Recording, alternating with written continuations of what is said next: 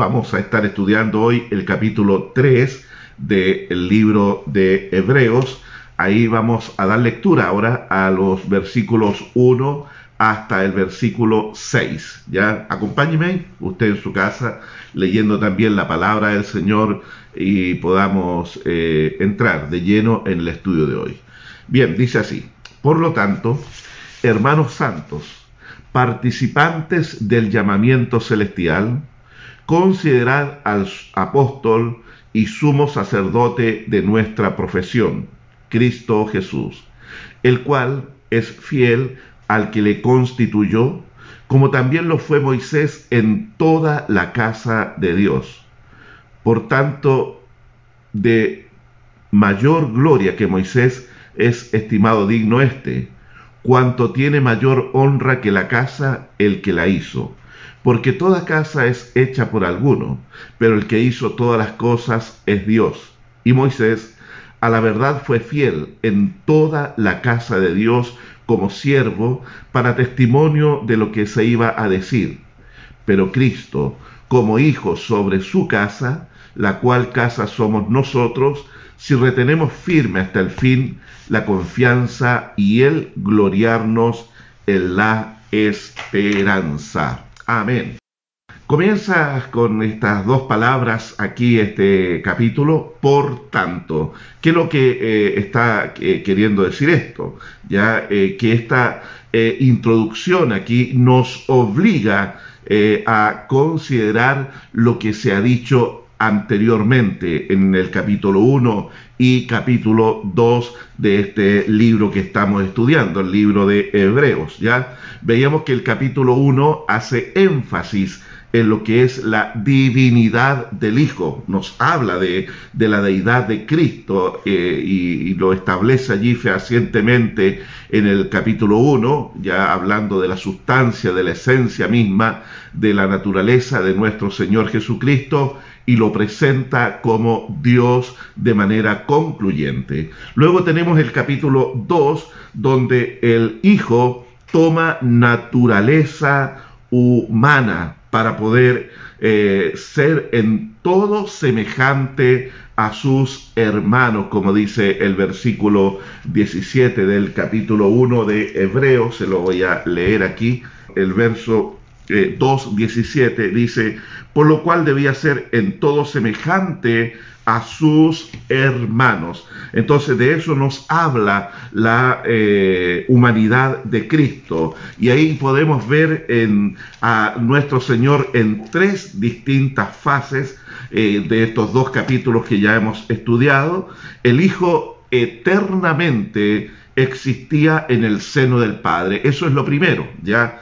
Cristo existía eternamente en el seno del Padre. Él no vino a, eh, a la existencia en el momento que, que, es encarnado ahí en el vientre de María, no, Él existía eternamente como hijo en la intimidad, en la relación con el Padre.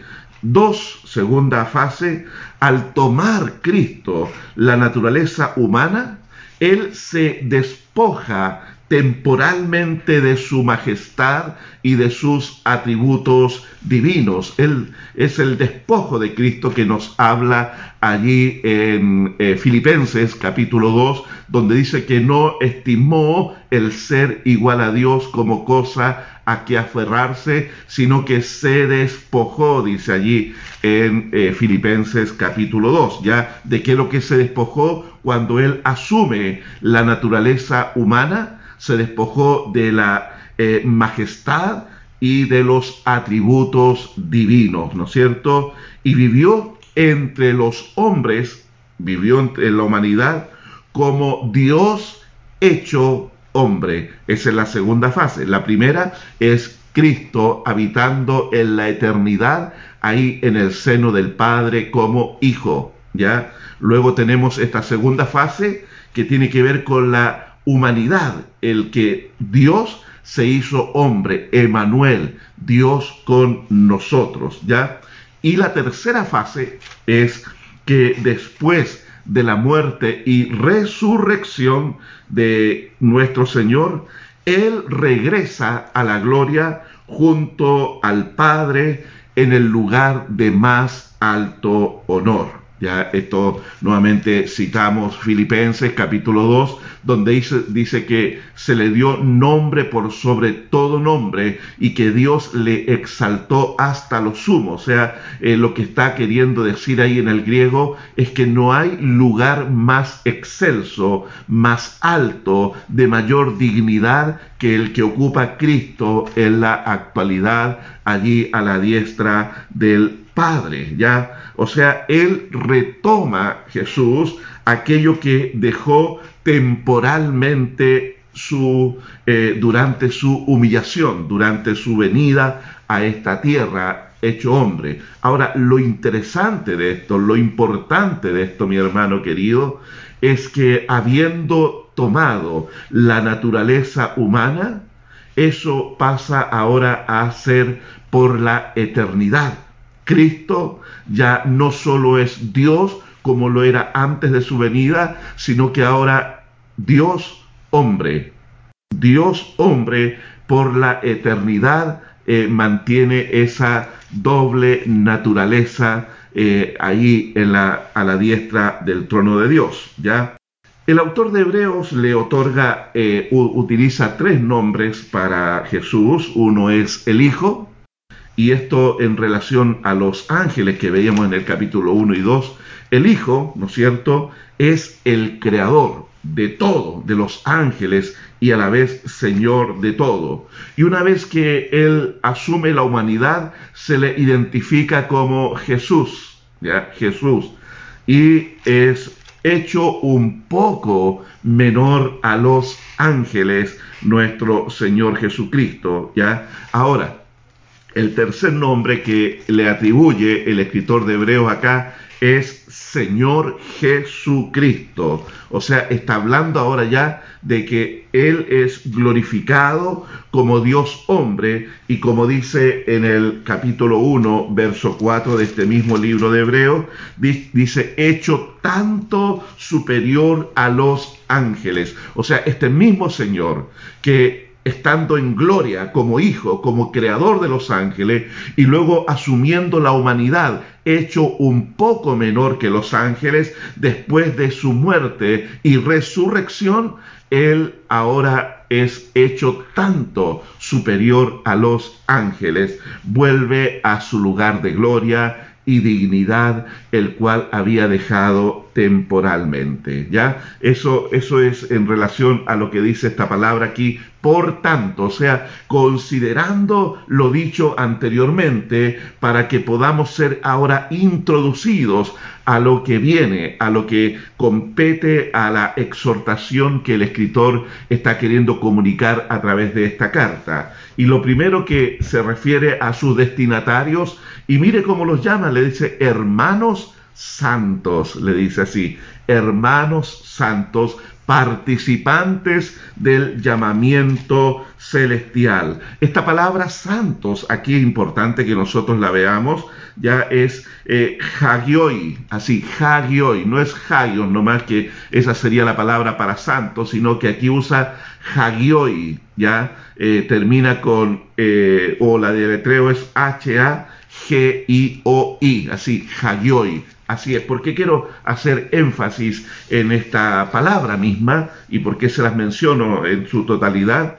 Eh, la palabra Hayoy eh, originalmente significa dedicado a los dioses. Ese era el uso eh, anterior a lo que fue la predicación del Evangelio. ¿ya?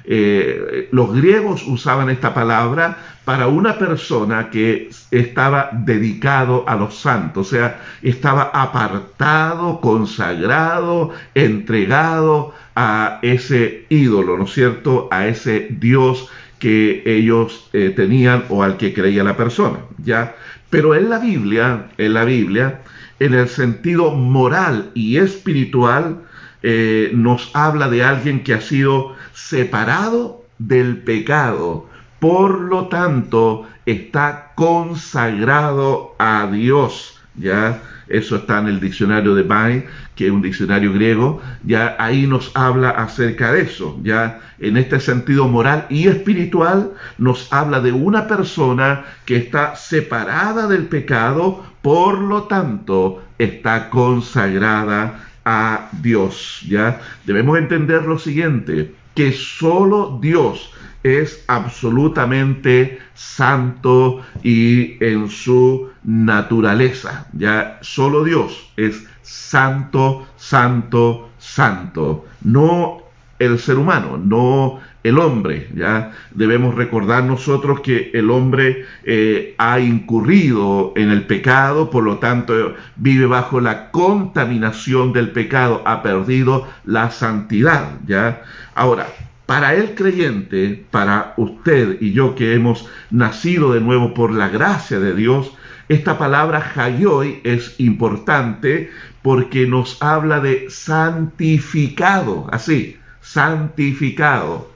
Ya hermanos santificados. Eso es lo que está diciendo allí. No está hablando eh, de santo eh, como título eh, o como naturaleza propia del ser humano. No, no, no está hablando de eso, sino que está hablando de que, que nosotros somos santificados por una acción externa a nuestra propia naturaleza. O sea, alguien externamente hace una obra en el interior, en el corazón de la persona del creyente para poder santificarlo. Ya usted y yo podemos eh, ser llamados santos no por causa de que nosotros generamos de nuestra propia naturaleza ese estado de santidad. Eso solamente está en Dios. Dios tres veces santo. Santo el Padre, santo el Hijo y santo el Espíritu de Dios. ¿Ya?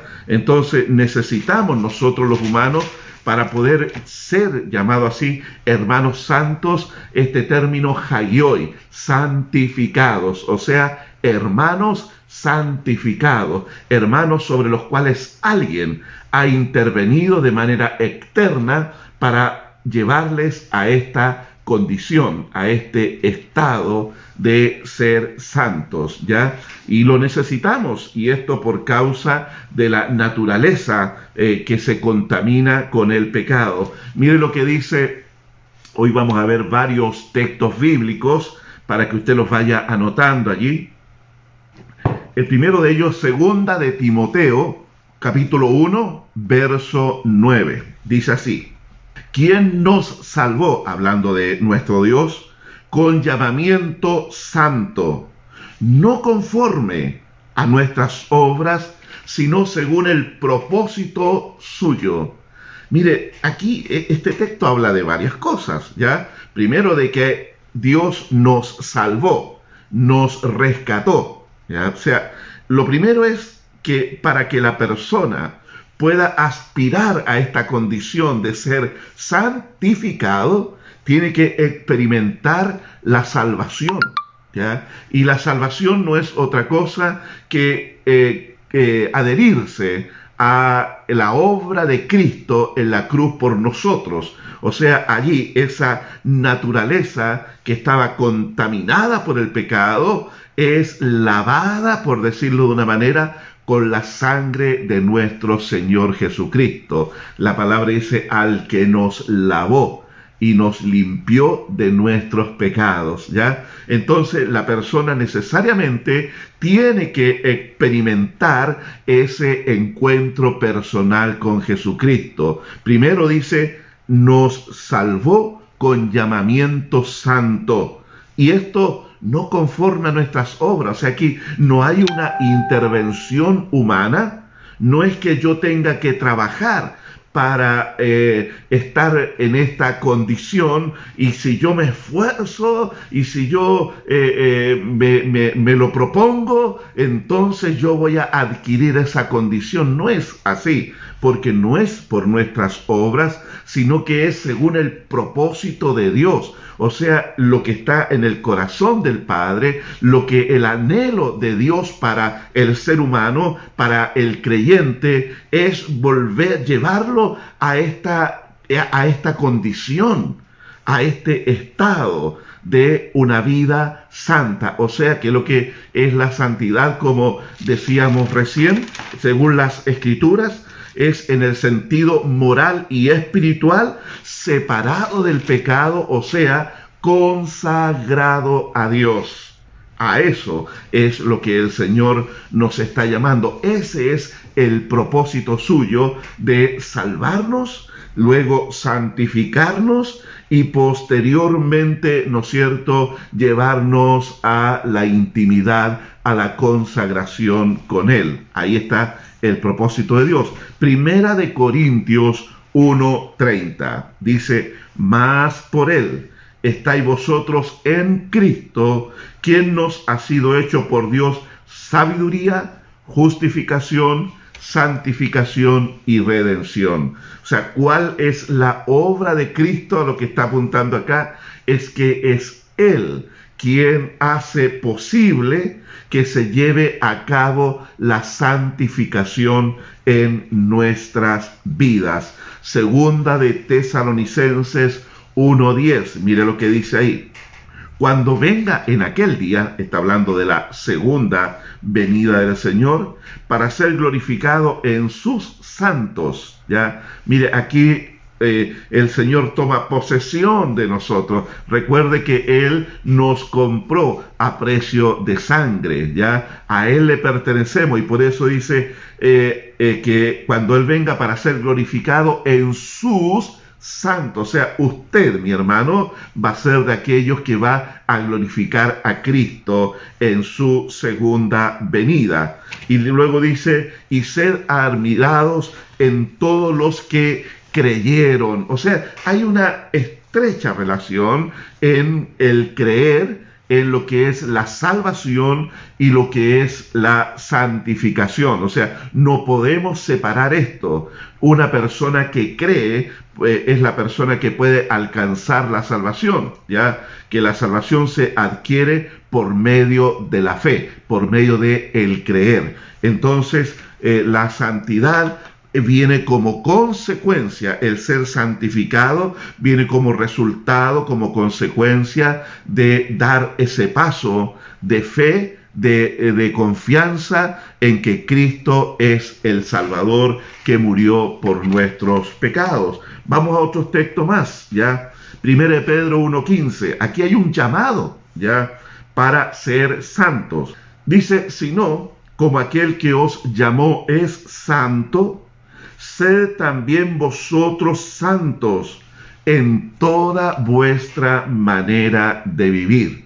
Entonces aquí tenemos nosotros este llamamiento de parte de Dios, este mandato de parte del Señor. Aquí Dios está expresando la expectativa que Él tiene con nosotros, que así como Él es santo, también nosotros lo debemos ser en toda nuestra manera de vivir que lo que es la santidad, en lo que es el aspecto moral, ¿no es cierto? Y eh, el, el aspecto espiritual tiene que ver con apartarnos del pecado, o sea, consagrarnos a Dios. Entonces cuando hay un llamamiento a una vida santa, está hablando de que yo me aparto del mal y ofrezco mi vida, rindo mi vida para que el Espíritu Santo obre eh, desde mi interior y me lleve a una vida de total consagración a Dios. Ya, mire lo que dice este mismo capítulo, primera de Pedro, pero el capítulo 2, verso 5. Dice ahí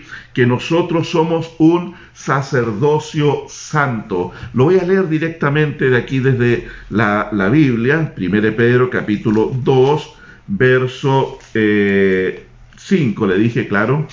Dice, más vosotros también, como piedras vivas, ser edificados como casa espiritual y sacerdocio santo para ofrecer sacrificios espirituales aceptables a Dios por medio de Jesucristo. ¿Ya? Sacerdocio santo para el servicio de Dios. ¿De qué nos está hablando aquí, mi hermano querido? ¿De qué nos está queriendo comunicar acá? ¿Qué es lo que es el servicio a Dios? Esto no es hacer cosas para Dios, sino que está hablando aquí de el servicio a Dios. A Dios. La pregunta es, ¿necesita Dios que yo haga cosas para Él? Claro, claro. Y ahora, ¿qué es lo que es este servicio? Mire lo que dice para ofrecer sacrificios espirituales. Le, recuerdo nuevamente, le digo nuevamente, no es hacer cosas para Dios, sino que es servir a Dios. Somos un sacerdocio santo, o sea, un sacerdocio que está apartado para, para ofrecer servicio a Dios. ¿Y de qué habla? Está hablando, hermano, aquí de nuestra adoración. Cuando nosotros nos postramos en el Espíritu ante Él, en una adoración, en una exaltación de su nombre, un reconocimiento de su grandeza, en palabras que expresan nuestra admiración, que expresan nuestro reconocimiento. Eso es una adoración, tiene que ver con el servicio a Dios. Luego tenemos la oración, la oración, el clamor, esa intimidad que nosotros hacemos para con Dios, que va también relacionado con el ayuno. Mire, en la Biblia siempre usted va a encontrar que Dios busca hombres con estas características, adoradores y hombres intercesores, gente que se ponga en la brecha para clamar, para interceder y gente que le adore, Dios busca adoradores que le adoren en espíritu y en verdad. Todos, todos somos llamados a dar, ofrecer un servicio a Dios. Todos podemos hacerlo. Usted y yo podemos hacerlo. Y debemos también hacerlo porque para eso fuimos constituidos, como dice acá, como sacerdocio santo para ofrecer sacrificios espirituales, ¿ya? Estos no son rituales, no, estamos hablando de, de rito. Por ejemplo, eh, un, rito eh, muy conocido por nosotros, por nuestra cultura, es una misa, una misa. Allí donde eh, hay una, una cierta vestimenta, donde hay ciertas acciones y movimientos que están todos ya predeterminados y que es exactamente lo mismo que se hace en un templo católico aquí en los Andes, como en Santiago, como en Concepción, como en Argentina, como en Perú, y donde haya expresión del catolicismo, va usted a encontrar el rito de la misa exactamente igual en todas partes.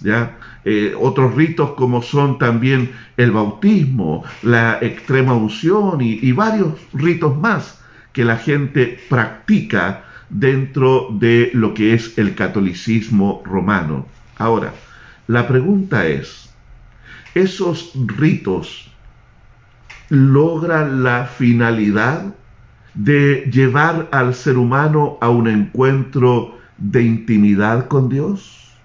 logra la finalidad de que la persona experimente una transformación de su vida? ¿Logran el propósito de que el practicante de esos ritos pueda tener una mayor revelación de Dios? No lo logran, no lo logran porque eso es religión, eso es lo que el ser humano ha diseñado creyendo y pensando que haciendo esos rituales entonces está agradando a Dios. La religión tiene que ver exactamente con eso, con lo que el hombre eh, dentro de sus fuerzas, dentro de sus medios, le ofrece a Dios. Pero cuando estamos hablando de un pueblo santo que ofrece eh, sacrificios espirituales a Dios, Estamos hablando de una persona que ha reconocido que no tiene en sí mismo ningún recurso, ninguna obra que sea lo suficientemente eh, eh, santa, eh, agradable a Dios. No, nada bueno hay en nosotros que podríamos darle a Dios. Entonces, ¿qué es lo que hace la persona que reconoce esto? Se rinde y se humilla delante de la presencia de Dios e implora la misericordia de Dios e implora el socorro de lo alto, reconociendo que no tengo yo que dar, que podría darte yo Dios.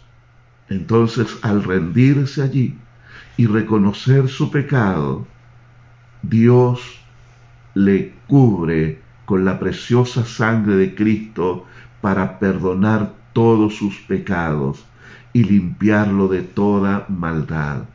Entonces esa persona es habilitada por Dios. Mire que esto es maravilloso, mi hermano. Esto es lo, lo, tremendo y lo que nos da la seguridad de la salvación, porque no depende de mis obras, no depende de mis recursos humanos, sino que es la acción del cielo en favor de nosotros.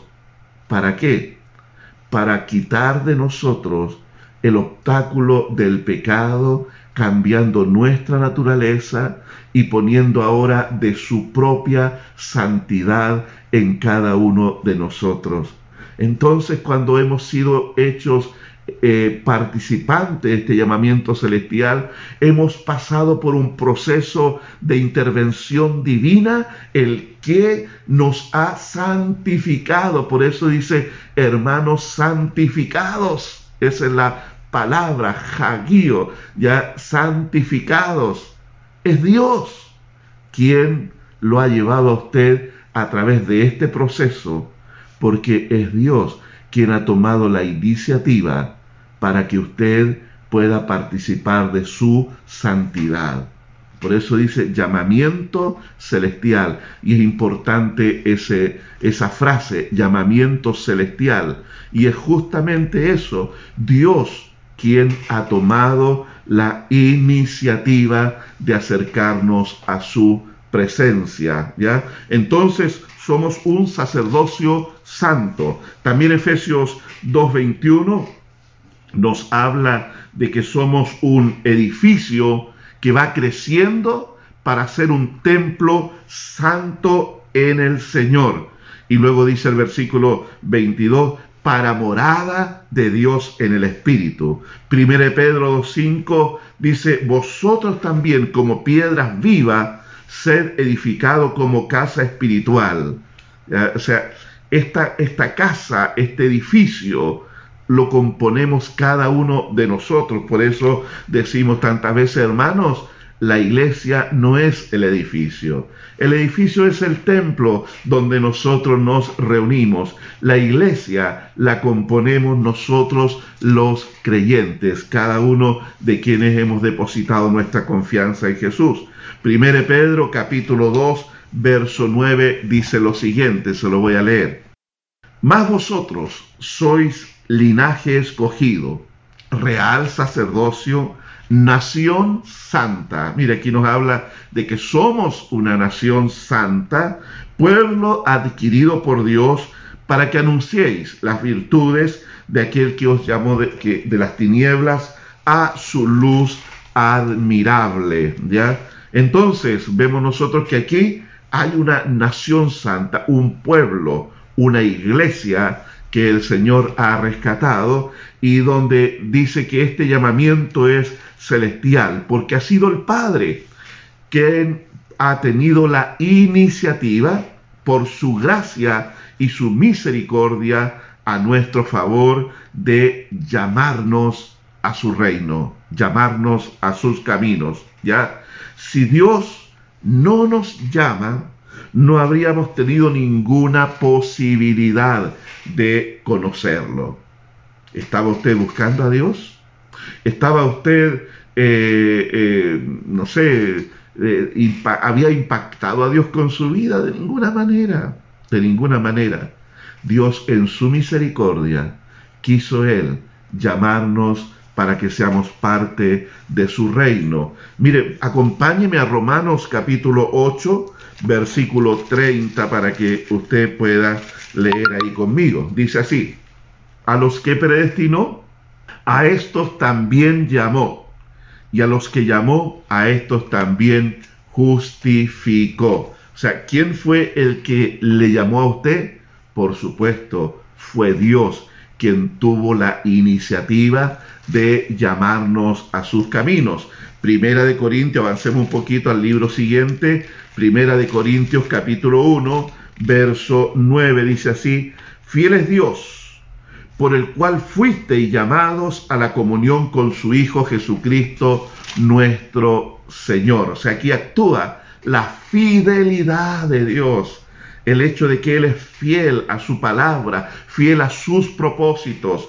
Dice el apóstol Pablo en la primera, en, la carta a los Efesios, que esto Dios lo preparó desde la eternidad este llamamiento a través de Cristo Jesús, al cual nosotros hemos sido incorporados por la obra del Espíritu Santo. Eh, en teología hay un concepto que se llama la gracia preveniente, o sea, esa obra del Espíritu que comienza a rodear a la persona para con el propósito de conducirla a Cristo, pero la conduce bajo una convicción de pecado, la conduce bajo el entendimiento de que yo estoy viviendo lejos de Dios. ¿Qué es lo que me dice la religión? Si yo hago tal o cual cosa, voy a reunir puntos para ganarme el favor de Dios. Pero ¿qué nos dice la Biblia? Que no hay justo ni aun uno. No, no hay nadie que pueda realmente ganarse el favor de Dios. Pero como Dios es fiel a su eterno propósito en Cristo Jesús, Él prepara por medio de la obra del Espíritu Santo el camino para que usted y yo nos volvamos a Dios, para que vayamos al encuentro con Él. Esa obra que Dios está, haciendo en el corazón de la persona, allí inquietándole, despertando en la persona la necesidad de volverse a Dios, de conocerle a Dios, de experimentar a Dios en su vida. Esa, esa, eh, eh, esa convicción que Dios va poniendo en el corazón de que eh, no lo he hecho bien, de que necesito realmente reinventarme, hacerlo diferente. Bueno, la obra del Espíritu Santo es para llevar al hombre a esa convicción, a ese estado, y luego el Espíritu Santo lo lleva a la cruz, donde la persona es llamada a renunciar a su vida y ahora tomar la vida que Dios le está ofreciendo. Eso fue lo que pasó con usted, conmigo, en el momento cuando Cristo golpeó a la puerta de nuestro corazón allí. Estuvimos, eh, fuimos llamados por Él. Primera Tesalonicenses capítulo 2, versículo 12. Avanzamos un poquito en la Biblia, acercándonos ahí al libro de Hebreos. Primera de Tesalonicenses capítulo 2, eh, versículo 12. Dice así, y nos encargábamos que anduvieseis como es digno de Dios, que os llamó a su reino y gloria. Entonces el apóstol Pablo le daba las instrucciones a los tesalonicenses para que la conducta de ellos, para que la vida de ellos, ahora que estaban en Cristo, pudiese también reflejar de que hay un llamamiento de Dios en ello. Y la gente al ver esas personas, y la gente podía decir, mira, ese antes adoraba a los ídolos, ese antes se emborrachaba, ese antes golpeaba a su mujer, esa persona antes, eh, eh, y así era un orgulloso, era un mentiroso, pero mira ahora, mira ahora después que Dios le llamó, mira cómo cambió, mira cómo trata a su mujer, mira cómo trata a sus hijos, mira, mira cómo se conduce eh, en el respeto con las autoridades, mira cómo esa persona es un mejor eh, trabajador, es un empresario honesto, honrado. ¿Por qué? Porque escuchó y vive ahora bajo el llamamiento de Dios. Por eso Pablo le dice, os encargábamos que anduvieseis como es digno de Dios que os llamó a su reino y gloria. ¿Se da cuenta, hermano? Hay un testimonio que cuidar, hay un testimonio que nosotros tenemos que transmitir hacia la gente que nos está viendo alrededor. Ya entonces dice que hemos sido hechos participantes del llamamiento celestial. ¿Qué nos hizo participantes? Fue Dios quien nos llamó. Cuando dice llamamiento celestial, está hablando que este llamamiento viene de lo alto, es celestial, no es terrenal. Usted ingresó a los propósitos eternos de Dios. Usted pasó a ser parte ahora de la familia de Dios, de la esposa del Cordero, y este llamamiento celestial que Dios ha puesto en usted va a tener su clímax en el momento de las bodas del Cordero. Allí cuando vamos a participar, donde eh, somos la esposa del Cordero y vamos a estar por la eternidad con nuestro amado esposo en los cielos. Y luego dice, considerad, considerad al sumo, al apóstol y sumo sacerdote de nuestra profesión. Esta palabra considerar está hablando de un ejercicio eh, intelectual, de un ejercicio mental. O sea, es que usted tiene que lograr percibir, tiene que detenerse un poco para meditar, para eh, estudiar cuidadosamente, para pensar cuidadosamente en lo que viene ahora. O sea, hay que considerar a quién, poner la mirada en quién, concentrarse en quién, en el apóstol y sumo sacerdote de nuestra profesión. O sea, la mirada puesta en Jesús. Eh, eh, él dijo, en esto consiste la vida eterna, Juan 17 en que te conozcan a ti y a Jesucristo a quien has enviado. Eso es considerar, es eh, concentrar nuestra atención, meditar en lo que tenemos que nosotros poner nuestra atención y en este caso es en la persona de nuestro Señor. El profeta dice, uno de los profetas menores dice, eh, de qué, o no, Jeremías dice 29.11, de qué se ha de sentir orgulloso el ser humano, en qué va a estar su satisfacción de verdadera del hombre, y la respuesta viene a, continuación, es en entenderme y en conocerme que yo soy Dios. ¿ya? Entonces, mantenga o ejercítese usted eh, en esta práctica intelectual de estudiar, de meditar, de sumergirse en la escritura como lo estamos haciendo acá. Usted también puede hacerlo de manera personal, sumergirse en la escritura para que usted vaya considerando eh, de manera cuidadosa, meditando y estudiando la persona de nuestro Salvador. Ya eso es importante que nosotros también eh, utilicemos nuestras capacidades para ello. Ya, ¿a quién debemos considerar? Decíamos al apóstol y sumo sacerdote de nuestra profesión. Esta palabra apóstol está hablando de alguien que ha sido enviado con una misión específica. ¿ya? ¿Y cuál fue esa misión? Lo que dijo nuestro Señor, yo he venido a buscar y a salvar lo que se había perdido. Esa es la misión específica por la cual Cristo es enviado a esta tierra.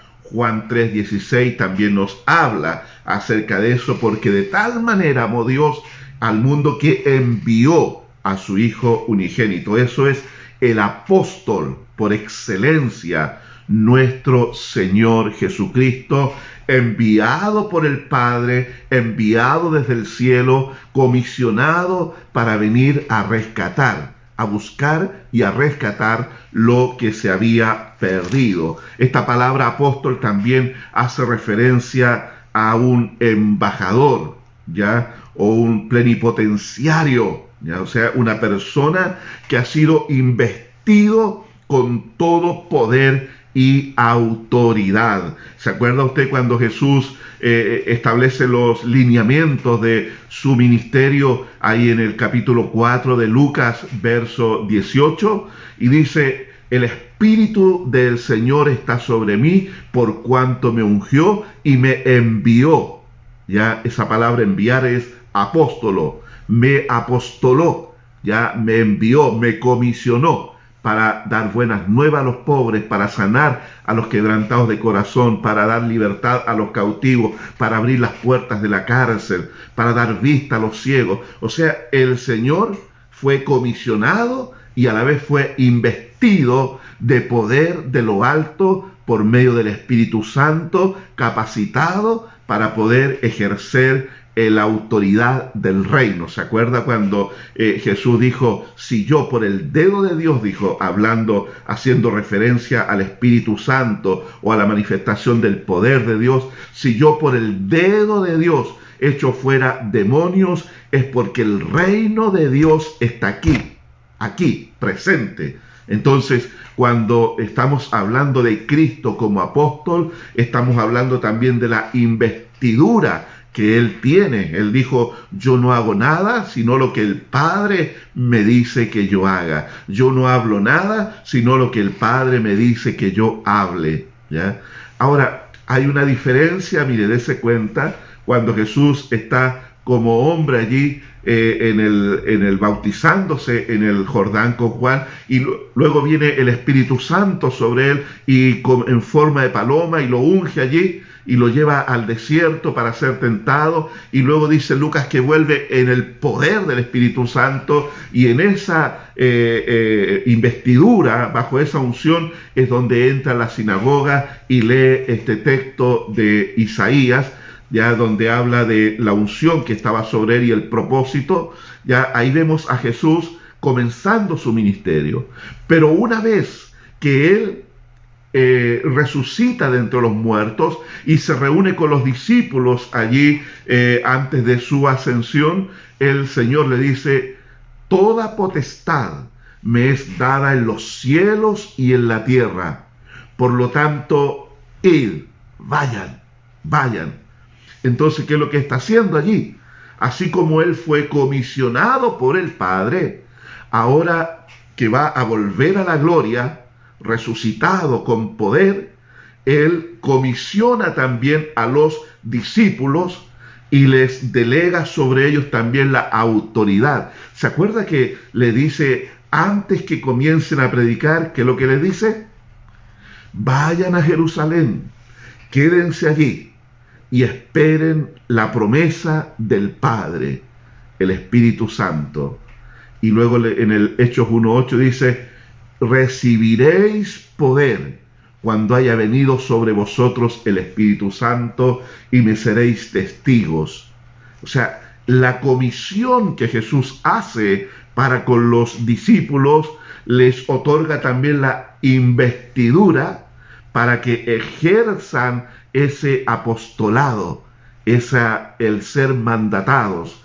Ahora, también dice la palabra en 2 Corintios capítulo 5 que usted y yo somos embajadores de Cristo, somos comisionados también para predicar la palabra del Evangelio para predicar el Evangelio del reino. O sea, hay un mandato, hay una comisión que es la que se extiende para nosotros también desde Mateo capítulo 28 versos 18 y 19. Somos también comisionados. ¿Por quién? Por el apóstol y sumo sacerdote de nuestra profesión Cristo Jesús, ¿ya? Es importante. Eso son las cosas que nosotros tenemos que considerar, o sea, prestar atención, no pasar ligeramente, porque este apóstol por excelencia, que es nuestro Señor, que fue comisionado por el Padre, Él nos ha comisionado ahora. Nosotros hemos sido comisionados por el Hijo para poder ejercer nuestro llamamiento como embajadores del reino de Dios, ¿ya? Luego dice eh, que es el sumo sacerdote, ¿ya? O sea, aquel que oficia como representante del pueblo ante Dios, ¿ya? Esto es la labor del sumo sacerdote, uno que se pone entre Dios y los hombres para rogar, para interceder en favor del pueblo, para oficiar allí eh, en la antigüedad en el templo en favor del pueblo. En el día de la expiación que nos eh, eh, habla el Antiguo Testamento, que era una fecha memorable, una fiesta que no podía ser descuidada en Israel, el día de la expiación, el Yom Kippur, ahí era donde se ofrecía por los pecados que había cometido todo el pueblo durante los 365 días pasados, durante ese año que estaba allí, llegando a su clímax allí. Entonces era un día de muchos sacrificios y el sumo sacerdote era quien entraba al lugar santísimo, el único, la única vez en el año, entraba al lugar santísimo para ofrecer eh, eh, por los pecados del pueblo. Pero ¿qué tenía que hacer antes este sacerdote o este sumo sacerdote?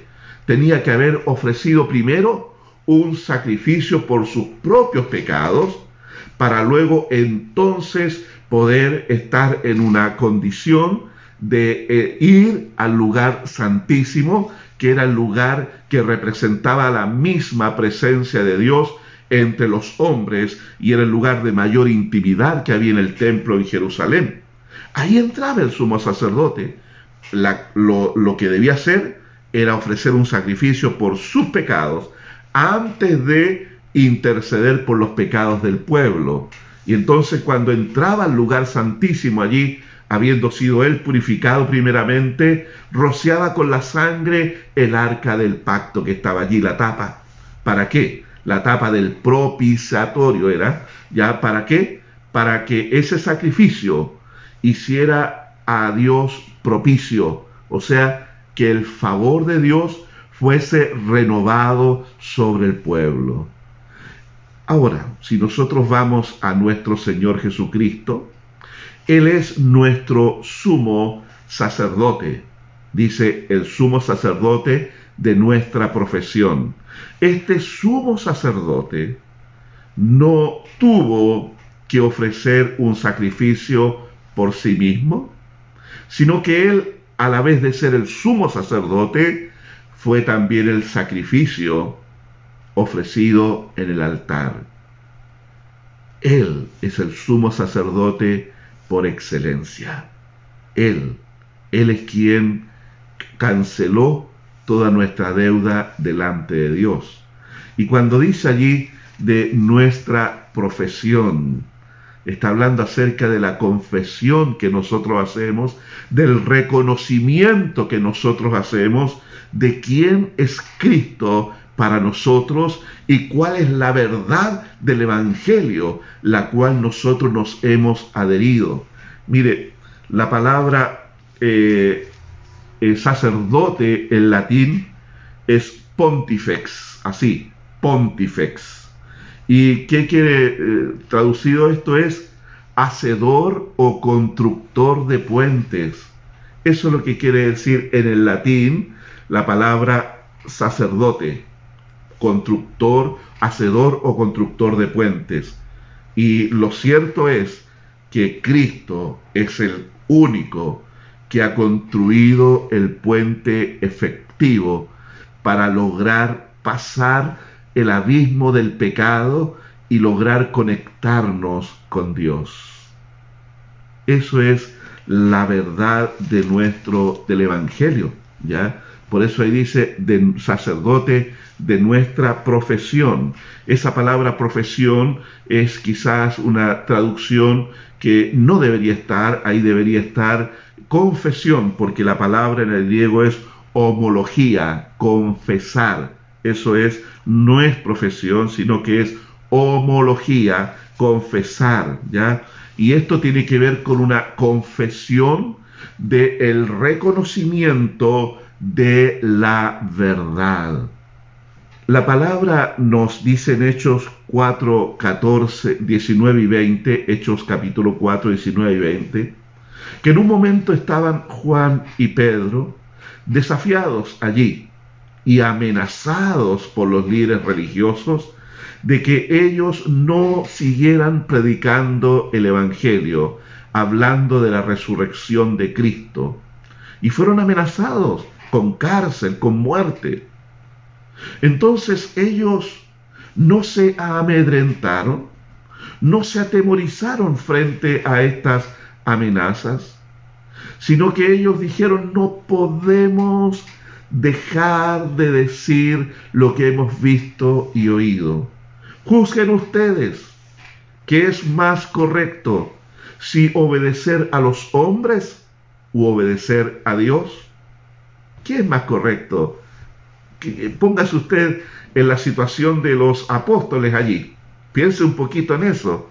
¿Estaban ellos atemorizados? No, pareciera que no. Pero ¿cómo estaríamos nosotros frente a la amenaza de cárcel y de muerte por predicar el Evangelio? Ellos predicaban en lugares públicos y eso hacía que los sacerdotes tuvieran celos y envidia de ellos y querían matarle. ¿Cómo reaccionaríamos nosotros? ¿Qué diríamos nosotros frente a una situación así? ¿En qué pensaríamos? ¿En nuestra familia? ¿Nuestros hijos? ¿Nuestras esposas? ¿Qué pensaríamos? ¿En el dolor de los padres? ¿En las posesiones que tenemos? ¿Accederíamos nosotros a decir, bueno, mejor no sigamos hablando públicamente, hagámoslo más calladito, más privado, para que no perdamos la vida? Ellos confesaron ahí ese día y dijeron, no podemos dejar de decir lo que hemos visto y oído. ¿Por qué? Cuando usted lee segunda de Timoteo 3:14, dice, pero tú persiste en lo que has aprendido y te persuadiste. O sea, había una convicción allí en Timoteo, como había en Juan y en Pedro, porque ellos habían sido persuadidos. Acuérdese que estos apóstoles huyeron. Acuérdese que Pedro fue el que negó a Jesús. Acuérdese que ellos salvaron su pellejo cuando tomaron prisionero a nuestro Señor. ¿Qué pasó en ellos? ¿Qué pasó en sus vidas? Bueno, la resurrección de Cristo el ver al Señor resucitado y la eh, unción o el bautismo del Espíritu Santo en ellos hizo que la actitud de ellos cambiase y llegaron a la plena convicción de que ellos estaban en la verdad de Dios, en el Evangelio, la verdadera palabra de Dios el verdadero mensaje del cielo para la salvación de los hombres. Hermanos míos, ¿tiene usted esa convicción? ¿Está usted realmente persuadido de que al estar en Cristo está en el verdadero evangelio, en las verdaderas buenas noticias del cielo para los hombres? Eso es confesión, homologeo. Eso tiene que ver, se lo voy a leer la definición nuevamente, ya es un reconocimiento de la verdad. ¿Puede usted reconocer en el Evangelio de Jesucristo la verdad de Dios allí revelada? ¿O le surgen dudas? ¿O tiene la incerteza? ¿O mira otras religiones y otras creencias y usted dice, pero ¿cómo todos van a estar equivocados? Jesús lo dijo claramente, yo soy el camino, yo soy la verdad, yo soy la vida. Nadie viene al Padre sino por mí. Él no dijo yo soy uno de los caminos, soy una de las verdades, Así que mi amigo, no importa dónde tú estés, no importa lo que tú creas, lo que importa es que tú seas sincero, porque eso es lo que Dios mira. No, no nos equivoquemos, porque hay caminos que al hombre le parecen derecho, dice Proverbio en dos ocasiones, pero su fin es un camino de muerte. Mientras Jesús dijo, si el ciego guía a otro ciego, ambos caerán en el hoyo. Estar en Cristo es estar en la verdad que ha sido revelada desde el cielo para que usted y yo y todo el que quiera creer a esta verdad por medio de la predicación que nosotros hacemos del Evangelio pueda alcanzar la salvación que Dios ofrece a este o a través de este llamamiento celestial.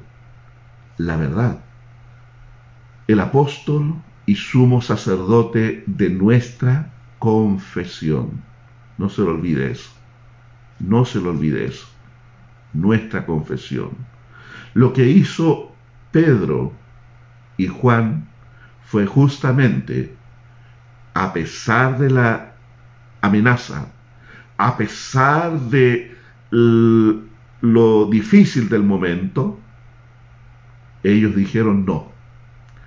Todo puede cambiar. Nuestras condiciones, nuestra libertad, nuestra incluso perder la vida. Pero nada nos va a mover de la verdad del Evangelio. Esa es una confesión de un verdadero creyente. Esa es una confesión de alguien que sigue a Cristo con fidelidad. Así es, mi hermano. Mire lo que dice el Señor ahí en Mateo 10, 32 y 33. ¿Por qué no lo leemos? Ya. Mateo capítulo 10, verso 32 y 33. Aquí lo tengo. Voy a leer. Dice, cualquiera pues que me confiese, en la misma palabra, ya, es homología, ya, cualquiera pues que me confiese delante de los hombres, yo también le confesaré delante de mi Padre que está en los cielos. Y cualquiera que me niegue delante de los hombres, yo también le negaré delante de mi Padre que está en los cielos. Parece dura esta palabra, pero eso es. Quien tiene convicción del Evangelio en el cual él ha creído, quien ha experimentado la misericordia de Dios y ha sido conducido a través del nuevo nacimiento y ha sido ungido con el Espíritu Santo de Dios, esa persona entiende de que también ha sido comisionado, porque el apóstol mayor, el apóstol por excelencia, fue quien le llamó al reino y le hizo depositario ahora del el Evangelio, de la verdad de Dios, para que la comuniquemos a todo aquel que aún no ha venido a los pies del Salvador confiéselo delante de los hombres, porque si lo hacemos, Él nos va a confesar también delante del Padre. Él nos hará conocidos allí en el trono de Dios. Que Dios nos ayude en esto. Y Él ponga en nosotros esa pasión y esa necesidad por ser los embajadores que Él espera considerad al apóstol y sumo sacerdote de nuestra confesión, de la verdad que predicamos, de la verdad que vivimos, de la verdad que sostiene nuestra vida, de la única verdad. O como dijo el filósofo cristiano Francis Schaeffer, la verdadera verdad que ha sido revelada del cielo a los hombres. No hay otra, mi hermano querido. no se deje engañar, no se deje seducir, no hay otra verdad sino la verdad del Evangelio que tiene valor en esta vida y en la eternidad. Amén. ¿Qué les parece si oramos al Señor? Y que Dios selle esta palabra en nuestro corazón. Amado Padre, te damos gracias Señor por tu misericordia. Te damos gracias Señor por la bondad con la cual tú tratas nuestra vida. Gracias Dios porque fuiste tú quien nos llamó para conocer al Salvador. Gracias por el Espíritu Santo que hizo una obra en nosotros para conducirnos a los pies de la cruz, para allí reconocer nuestro pecado, reconocer nuestra rebelión y volver nuestro corazón a ti, Señor. Ayúdanos a vivir bajo este llamamiento santo para vivir la vida que tú esperas de nosotros. Para caminar contigo, Señor, y honrarte donde quiera que vayamos. Pero también, Señor, para confesar la verdad que creemos, para declarar que esta es la verdad, la que está en Cristo Jesús, y que no hay otra verdad, no hay otra verdad, porque tú, Señor, viniste del cielo para anunciarnos este santo evangelio. Y que nosotros podamos ser embajadores que echamos mano, Señor, de la capacidad del Espíritu Santo para poder hablar con denuedo y una palabra, Señor, que traiga convicción de pecado al que la reciba. Ayúdanos, Señor, a predicar el Evangelio como tú quieres que lo hagamos, presentando, Señor, al Cristo crucificado y al Cristo resucitado. A ti te damos la gloria, Señor, por siempre. Y yo bendigo a cada uno de tus hijos que ha estado, eh, Señor, atento y escuchando y participando de este estudio. Dios de la gracia seas con cada uno de ellos, para bendición de sus vidas, de sus familias, Señor. Y en estos días difíciles, Señor, que nos toca vivir, oramos para que el Dios de paz reine en nuestro corazón y ponga en nosotros, Señor, la tranquilidad y la certeza de que somos familia de Dios, somos casa de Dios y que tú no desamparas la obra de tus manos, Señor. Y que esta misma verdad podamos comunicarla a muchos otros para que te conozcan a ti, Señor. Gracias Dios, en el nombre de Jesús oramos. Amén y amén.